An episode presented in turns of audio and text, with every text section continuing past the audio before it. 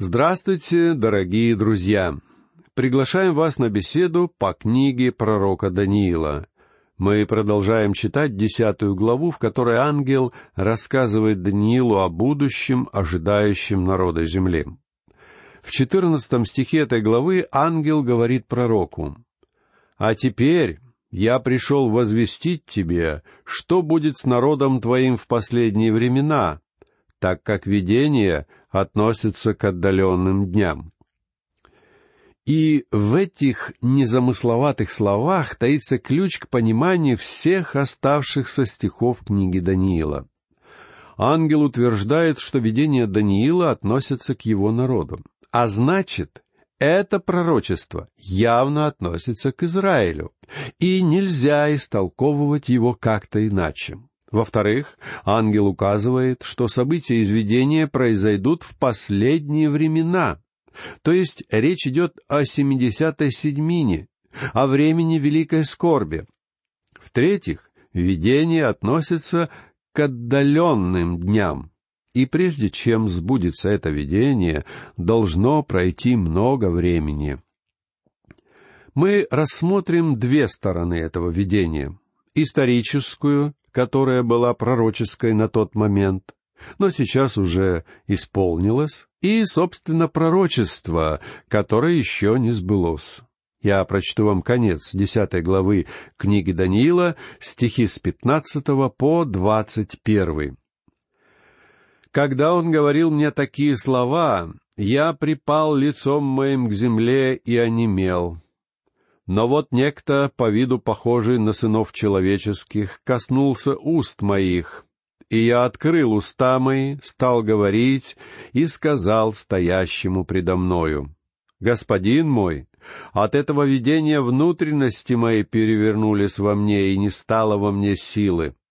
И как может говорить раб такого господина моего с таким господином моим? Ибо во мне нет силы, и дыхание замерло во мне. Тогда снова прикоснулся ко мне этот человеческий облик и укрепил меня и сказал, «Не бойся, муж желаний, мир тебе, мужайся, мужайся». И когда он говорил со мной, я укрепился и сказал, «Говори, господин мой, ибо ты укрепил меня». И он сказал, «Знаешь ли, для чего я пришел к тебе?» Теперь я возвращусь, чтобы бороться с князем Персидским, а когда я выйду, то вот придет князь Греции. Впрочем, я возвещу тебе, что начертано в истинном Писании, и нет никого, кто поддерживал бы меня в том, кроме Михаила, князя вашего». Видение произвело на Даниила сильнейшее впечатление. Когда мне кто-нибудь говорит, что он видел ангела, но при этом человек совсем не взволнован. Я не верю такому человеку. Но Даниилу я верю. Когда Даниил увидел ангела, это потрясло его до глубины души. Ангел говорит, что придет еще один представитель сатаны, который будет властвовать в Греции. И тот самый ангел, который беседует сейчас с Даниилом, вступит с ним в бой. Кроме того, ангел обещает поведать Даниилу истинное Слово Божье, а значит, Даниил не услышит и не увидит ничего такого, что противоречило бы Слову Божьему.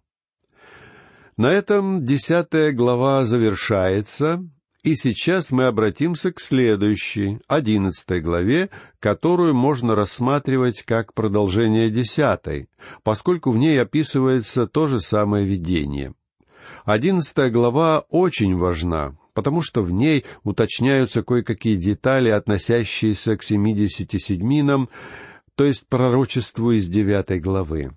Из нее мы также узнаем новые подробности о четырех царствах, которые символизировал истукан, сделанный из нескольких видов металлов, и четыре зверя. Одиннадцатая глава настолько важна, что сатана даже пытался помешать ангелу открыть эти истины Даниилу. Но Даниил, несмотря на все ухищрения сатаны, получает Божье пророчество, касающееся Персии и Греции, государств, история которых тесно связана с историей Израиля. Одиннадцатая глава важна также тем, что заполняет пробел между Ветхим и Новым Заветами и рассказывает о событиях межзаветного периода. А потому мы не правы, когда говорим, что канонические книги Писания ничего не сообщают нам о периоде между Ветхим и Новым Заветами. Одиннадцатая глава Даниила повествует в частности о жестокостях наступающей эпохи, в течение которой Сирия и Египет развяжут войну друг с другом, а Палестина много пострадает из-за того, что армии воюющих стран будут постоянно проходить через ее территорию. В период между двумя заветами возвысился Антиох Эпифан, который стал прообразом будущего Антихриста. Это был монарх из рода селевкидов, и мы поговорим о нем, когда будем изучать эту главу. Антиох Эпифан был гонителем иудеев, причем гораздо худшим, чем любой фараон или даже Гитлер. Его называют Нероном иудейской истории. Он также прославился как осквернитель Иерусалимского храма. Одиннадцатая глава книги Даниила делится на исторические и пророческие разделы она представляет собой достаточно сложное пророчество, и ее содержание гораздо глубже, чем то, которое хотелось бы обнаружить в ней многим верующим. Обычно людям нравится читать одиннадцатую главу, потому что она выглядит сенсационной. Но немногие пытаются понять ее истинное значение. И мы на наших беседах постараемся раскрыть ее более глубокое содержание, отказавшись от всякой погони за сенсациями. Пророчеством этой главы заполняется исторический пробел, приходящийся на время борьбы между Медийско-Персидским царством и Грецией, между Азией и Европой. В этот период господство над миром перешло от одного континента к другому, от востока к западу. Однако не следует забывать, что пророчество, полученное Даниилом, относится в первую очередь к израильскому народу, и сложившаяся ситуация рассматривается в первую очередь применительно к Израилю, оказавшемуся между двух воюющих сторон. Итак, приступаем к чтению одиннадцатой главы. Послушайте первый стих. Итак, я с первого года Дария Медянина стал ему подпорою и подкреплением.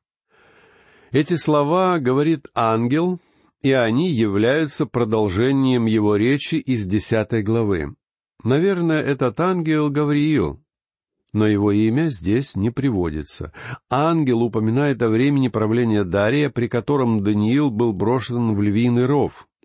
Дарий хотел спасти Даниила, но не смог, поскольку попался в ловушку собственного указа. В шестой главе Даниила, стих шестнадцатый, цитируются слова самого Дария, обращенные к Даниилу. «Бог твой, которому ты неизменно служишь, Он спасет тебя». Ангел говорит, что он с первого года Дария Медянина стал ему подпорою и подкреплением то есть он поддерживал Дария и укреплял в нем веру. Ангел также утешал Даниила и помогал ему, а Даниил, как вы помните, из шестой главы стих двадцать второй сказал, «Бог мой послал ангела своего и заградил пасть львам, и они не повредили мне». Читаем второй стих. «Теперь возвещу тебе истину, вот еще три царя восстанут в Персии.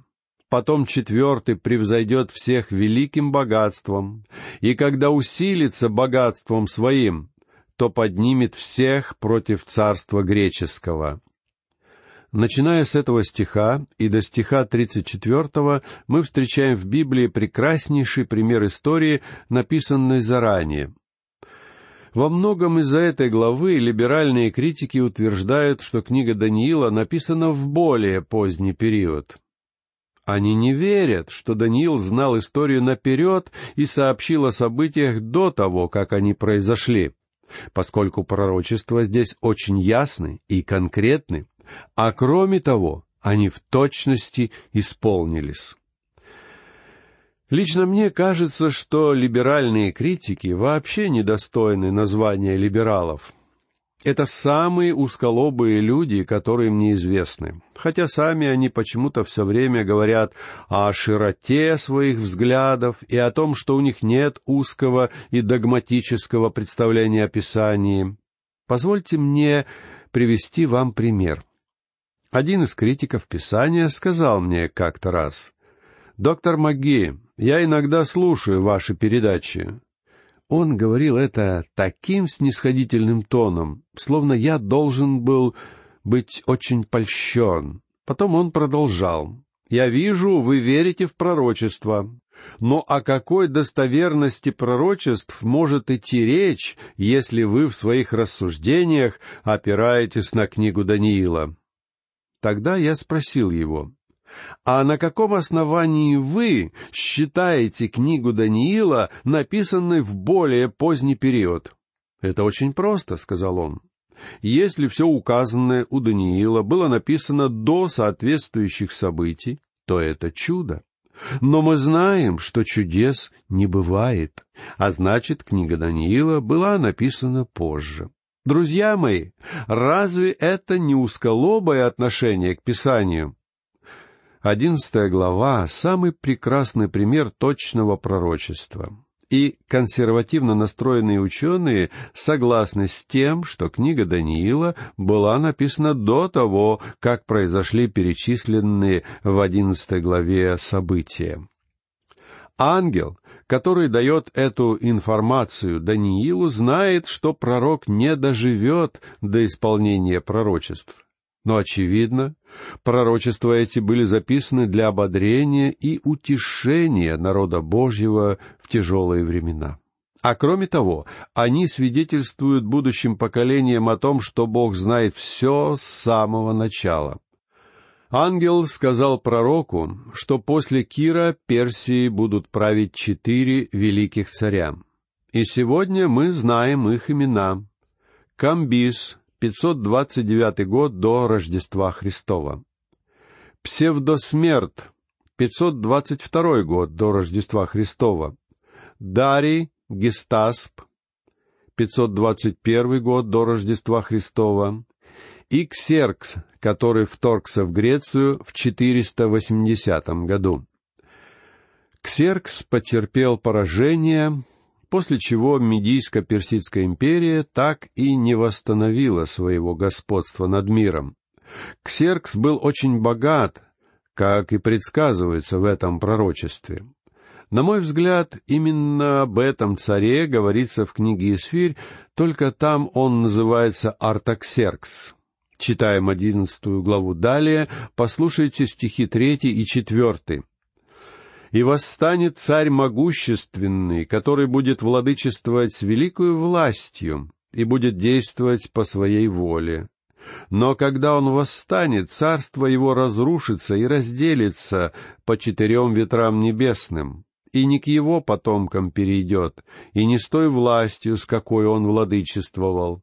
Ибо раздробится царство его и достанется другим, кроме этих.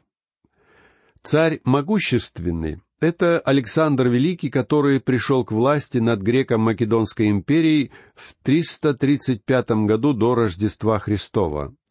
Он покорил Персию и завладел всем миром. Александр Македонский был величайшим стратегом в мировой истории. Но он умер от злоупотребления алкоголем в 323 году до Рождества Христова. Его громадное царство было поделено на четыре области его генералами. Кассандр взял себе Македонию, Лисимах — Малую Азию, современную Турцию, Селевк Никатор взял Сирию и Средний Восток, а Птолемей взял себе Египет. Эти цари воевали друг с другом. А потом, когда Рим стал вторгаться в восточные земли, все они утратили свои царства. Пророчество продолжается в стихах пятом и шестом. «И усилится южный царь, и один из князей его пересилит его, и будет владычествовать, и велико будет владычество его. Но через несколько лет они сблизятся, и дочь южного царя придет к царю северному, чтобы установить правильные отношения между ними. Но она не удержит силы в руках своих, не устоит и род ее, но преданы будут как она, так и сопровождавшие ее, и рожденный ей, и помогавшие ей в те времена. Понятно, что южный царь будет править землей на юге. Но на юге от чего? В Библии центром земли считается Палестина, а потому южный царь — это не царь из Лос-Анджелеса, Чикаго или Нью-Йорка. Это царь земли, находящийся к югу от Израиля, то есть Египта. Значит, южный царь принадлежит к династии Птолемеев, а северный царь — это царь из династии Селевкидов. Хотя историки не соглашаются по поводу некоторых незначительных деталей, отдельные моменты этого пророчества в точности отражают придворные интриги того периода. Для того, чтобы заключить союз между двумя враждующими семьями, Птолемей Филадельф, царь Египта, отдал свою дочь Веренику за Антиоха Теоса, царя Сирии. Антиох был уже женат на Лаодикии, но развелся с ней. А два года спустя Птолемей Филадельф умер, Тогда Антиох отослал Веренику с ее сыном и вернул себе первую жену Лаодикию, которая, в свою очередь, отравила Антиоха Теоса и велела убить Веренику и ее сына. Затем Лаодикия посадила на трон своего сына, Селевка Каллиника. И обо всем этом говорится в пророчестве Даниила. А вот что рассказывают стихи с седьмого по девятый о дальнейших событиях. «Но восстанет отрасль от корня ее, придет к войску и войдет в укрепление царя Северного, и будет действовать в них и усилиться. Даже и богов их, и стуканы их с драгоценными сосудами их серебряными и золотыми увезет в плен в Египет, и на несколько лет будет стоять выше царя Северного. Хотя этот и сделает нашествие на царство Южного царя, но возвратится в свою землю. Отраслью здесь называется Птолемей Эвергет, брат Вереники, который захватил Сирию и овладел укреплениями Антиоха. Он вернулся в Египет с военной добычей сорока тысячами золотых монет, сорока тысячами серебряных и двумя с половиной тысячами идолов. Это пророчество Даниила исполнилось буквально. А теперь послушайте стихи с десятого по тринадцатый.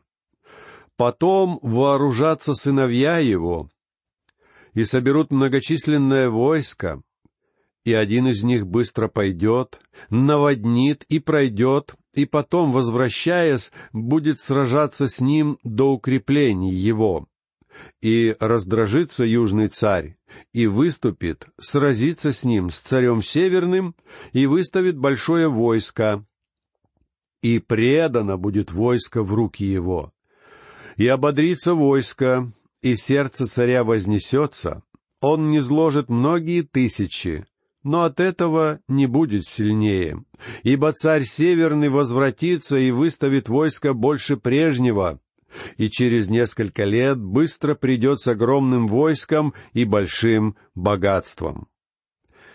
Египет и Сирия постоянно воевали между собой — мы не станем вдаваться в подробности, но в это время Израиль постоянно делал неправильный выбор и постоянно подвергался нашествиям то одной воинственной державы, то другой. В то время погибло множество иудеев. Обратите также внимание на стихи с 14 по 16. В те времена многие восстанут против южного царя, и мятежные из сынов твоего народа поднимутся, чтобы исполнилось видение, и падут. И придет царь северный, устроит вал и овладеет укрепленным городом, и не устоят мышцы юга, ни отборное войско его, не достанет силы противостоять.